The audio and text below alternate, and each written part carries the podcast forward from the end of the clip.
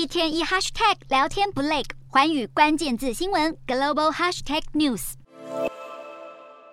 英国政府二十四号指示各部门停止在机要建筑物安装中国制造的监视摄影机。新规定也要求已经安装的设备应该和政府的核心网络中断连接，并考虑彻底移除更换。今年七月就有隐私保护组织示警，英国大多数公共场所使用的监视摄影机都是由海康威视或大华两间中国国营企业制造，恐造成安全漏洞。也批评这两家公司生产用来拘禁、拷问新疆维吾尔少数民族的器具。当时就有六十七名英国国会议员组成团体，呼吁禁止贩售或使用这两家公司的监视设备。不止监视器，英国上周也刚以国家安全为由，勒令中资公司安氏半导体出售英国最大半导体制造商纽波特晶圆厂至少百分之八十六的股权。可见英国对中国的国安疑虑持续升温。